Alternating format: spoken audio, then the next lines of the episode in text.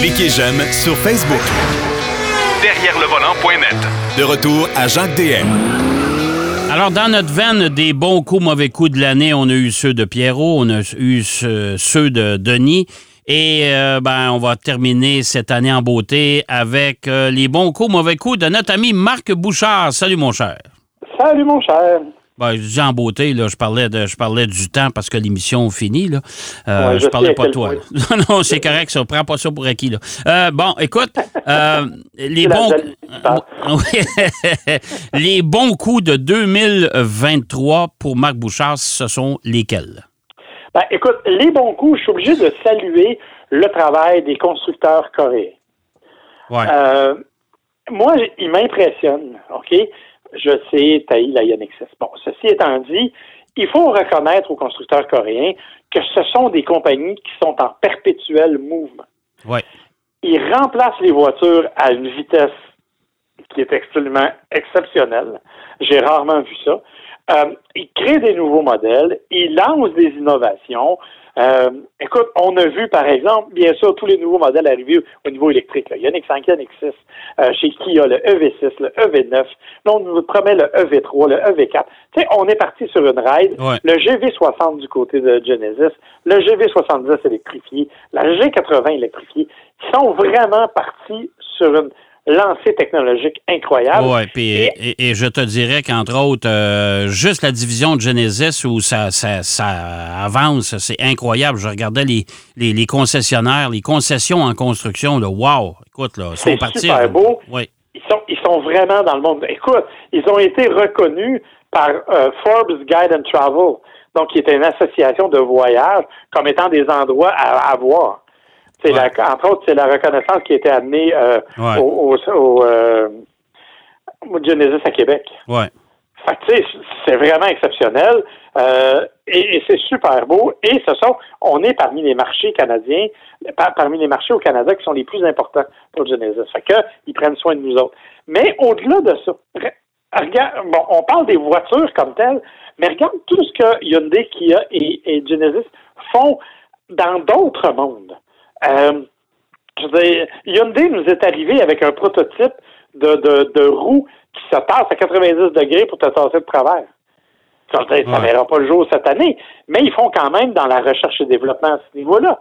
C'est Kia là, qui vient de présenter un pneu d'hiver rétractable? Ouais. Euh, ils sont vraiment toujours, toujours à l'avant-plan. Et je ne peux pas ne pas souligner le travail fait au Canada non pas au niveau des recherches et développement, mais au niveau des relations avec les clients, parce qu'ils sont vraiment euh, au niveau de Hyundai, entre autres, qui a, c'est un autre débat, on en reparlera tantôt, mais Hyundai, entre autres, a reçu plein de prix pour des relations avec des clients. Et cette semaine, entre autres, la responsable des relations publiques de Hyundai vient de recevoir un prix pour son implication dans des éléments de diversité parce qu'elle a créé des événements pour, entre autres, amener plus de femmes travailler dans le monde de l'automobile. c'est vraiment une compagnie que l'on sent qui, depuis quelques années, a du budget. Ils vendent des chars et ils utilisent ce budget-là pour créer des trucs. Évidemment, c'est pour se donner bonne conscience. Évidemment, c'est pour se faire des éléments marketing. Mais en même temps, ils mettent de l'argent là-dessus, alors que du côté des autres constructeurs, on a un petit peu de misère là, à avoir cette image aussi positive-là. Oui, ben c'est sûr que euh, on s'entend que y a, les constructeurs japonais sont un peu inégales. Euh, et particulièrement, moi, il y, a un constructeur que je remarque, c'est Ford. On n'entend pas parler d'eux autres, mais jamais. Ah non, c'est fou. Ford, hein? Puis, tu sais, on va faire les mauvais coups tantôt. Je vais t'en nommer une couple, là. Euh, c'est assez étonnant, là, tu sais. Fait que ça, tu vois, dans les bons coups, je trouvais que les Coréens, c'est important. Un autre que je tiens à souligner, constructeur excessivement discret, ben, je dirais plus les responsables de relations publiques extrêmement discrets, mais c'est les gens de Subaru. Ouais. Euh, parce que les voitures cette année, moi, dans la voiture qui m'a euh, plus, une des voitures qui m'a le plus étonné cette année, c'est la Subaru Impreza. Ouais. Euh, on n'a pas révolutionné rien, mais depuis des années qu'on fait évoluer cette voiture-là dans un monde ultra compétitif qui est en perte de vitesse au niveau des contacts. Et malgré tout, l'Impreza s'en sort toujours bien. Elle est toujours efficace. Elle est toujours bien assemblée. C'est une voiture qui n'est pas très dispendieuse. Là, on parle 30 000 ou à peu près. Euh, je veux dire, c'est surprenant, mais comme je te l'ai dit, c'est un constructeur qui est ultra discret, là. Puis qui essaye de faire des affaires des fois inutiles, là, de sortir des versions wilderness avec du plastique partout, c'est pas absolument nécessaire. Non. Mais on a des véhicules comme l'Impreza qui sont vraiment, vraiment, à mon avis, de très bonnes choses euh, au niveau de, de des. Mais ils euh, sont quand même à des années-lumière des grands constructeurs en ce qui concerne les, les recherches et développement pour les, les- les voitures de l'avenir. Les voitures électriques, là. Ah, si, ils euh, ils, ont, ils ont Toyota, ils ont pris le BZ4X puis ils l'ont appelé le Solterra, là. Oh, ouais, non, ils sont zéro là. là-dessus, là. Ouais. Ils sont zéro là-dessus. Mais, tu sais, ils sont quand même capables de survivre avec des modèles qui, comme tu le dis, sont peut-être pas là, à la fine pointe de la technologie, mais je trouve qu'on a fait une belle évolution. Moi, je me dis que d'ici quelques années, ils n'auront pas le choix de prendre le tournant électrique comme tout le monde. Euh, Alors, ils devraient nous réserver, j'espère, des belles surprises avec des véhicules quand même qui sont intéressants comme la, euh, la Impreza. Ouais, ouais. Ça, Euh, espérons-le. Ouais. Dans, dans la série des bons coups de l'année, même si Toyota fait des tonnes de mauvais coups, OK? Ouais. Moi, je suis obligé de mentionner l'importance accordée par Toyota à sa division GR Ouais. depuis quelques mois. Ouais. Euh, on dit depuis des années que Toyota, c'est les chars les plus plates au monde à conduire. Non sans raison, hein, on, on va se le dire. C'est vrai qu'une Toyota Camry 2001, beige avec intérieur beige, c'est pas l'affaire la plus fun au monde. C'est beige, c'est beige mur à mur, ça. Ouais. C'est ça. Mais je regarde ce qu'ils font avec la GR. Ils ont ramené la Supra du côté de GR. Ils ont ramené euh, la 86 qui est la GR et la Toyota Corolla GR. Ah, ouais, ouais, ça, ouais. Cette année est en, en nomination entre autres comme voiture de l'année. Et moi, je trouve qu'ils ont vraiment fait un effort de ce côté-là, du côté de chez Toyota. Je le répète, ils font plein de mauvais coups, là. C'est pas, ils sont loin d'être parfaits, mais je trouvais que l'importance accordée au GR était pour moi très intéressante parce que ça devenait justement euh, un élément distinctif du côté de Toyota, alors qu'on était habitué à des affaires plutôt plates, au contraire. OK. OK. Ah, ça, ce sont les bons coups? Oui, OK. À cette heure, si on passait au côté obscur de la force, Ben, je, te dirais qu'il y a beaucoup de compagnies qui se battent pour être dans les mauvais coups cette année, je trouve. OK. Alors, vas-y. Euh, Je pense que tu en as une, une- une liste un peu plus longue, là, ce côté-là. Ouais, ben, Ouais. pense à Kia, entre autres. Ouais. Regarde les événements qui se sont passés au cours des derniers jours. Imagine une compagnie qui choisit volontairement de ne pas livrer ses véhicules à ses clients pour pouvoir profiter de son Ouais. budget marketing. Ça, là, c'est, j'ai trouvé ça assez spécial, merci. Ah, ça, c'est épouvantable. C'est la Ouais. pire affaire au monde. On se plaint que les délais de livraison de voitures sont catastrophiques. Les clients attendent et sont prêts à attendre. Ils ont mis des dépôts. Ils attendent leur voiture. Ouais. Mais on se dit, non, on va attendre parce que si on les livre avant le 31 décembre, ben, on va péter nos objectifs de vente. Puis si on excède nos objectifs de vente, ben, ils vont nous couper dans le budget marketing. Parce qu'ils disent, regardez, avec votre budget, vous avez été capable d'en vendre plus. Fait que on va les garder plus tard. Ça, on ne pètera pas nos objectifs de vente, mais on va pouvoir conserver notre budget. Hey, c'est, incroyable. C'est, incroyable. Moi, ça, c'est, l'événement auquel je ne m'attendais pas. Et honnêtement, je trouve ça effrayant comme, euh, comme jugement. Et chez Kia, ils répondent pas, hein? Non. Non. Et ils veulent pas en parler de ça. Ben, les Coréens, en général, j'ai parlé des bons coups de Hyundai, là, Ouais. mais quand ils ont des problèmes, on les entend pas très fort sur la plateforme. Non. Non, du tout. Euh, puis rappelle-toi qu'il n'y a pas si longtemps, il y a des concessionnaires dans la série des mauvais coups, mais ça fait plus quand même un an et demi, là. Euh, combien de concessionnaires mettaient des surcharges aux clients Ouais. pour aller sur les listes d'attente? Oui. Oui, tout à fait. Il y en a eu, il y a même eu des recours collectifs contre ça. Fait que, tu sais, à un moment donné, euh, ils sont pas à sont pas à l'abri des mauvais coups, là. Mais ça, c'est assez, assez catastrophique. Dans la série, à mon avis, euh, quand je pourrais dire du mauvais coup olympique de l'année, Oui. ben c'est VinFast pour l'ensemble de l'œuvre. Imperium aussi, mais on peut pas dire grand-chose. C'est un fantôme. Alors, Ben non, Imperium, ils ont strictement rien. Ouais. Au moins Imperium, ils ont eu la décence de ne pas livrer de char. ouais, c'est ça. Parce que VinFast, ils les ont livrés, mais ils les ont toutes rappelés parce qu'il n'y avait pas de chauffage Ouais. pour faire des mises à jour. Euh, écoute, c'est une catastrophe fantastique. Ouais. Ouais. Tu sais, quand tu dis, là, il y a une expression en anglais qui parle de perfect storm. Ouais. C'est à, à peu près ce qui est arrivé avec VinFast. Euh, ils ont livré des voitures, ils ont été obligés de les rappeler parce que ça marchait pas. Ils devaient livrer des voitures au mois de juin, finalement, ils ont livré au mois d'août. Là, ils ont reporté au mois de septembre.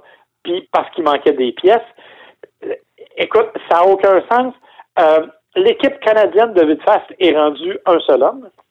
Ouais. OK? Ouais. Parce que, euh, bon, il y, a- il y avait un bureau officiel au VinFast Canada. Ils ont dé- démantelé ça. Ils ont laissé deux personnes. Puis une des deux personnes s'est trouvé une job chez Hot Wheels. Ouais.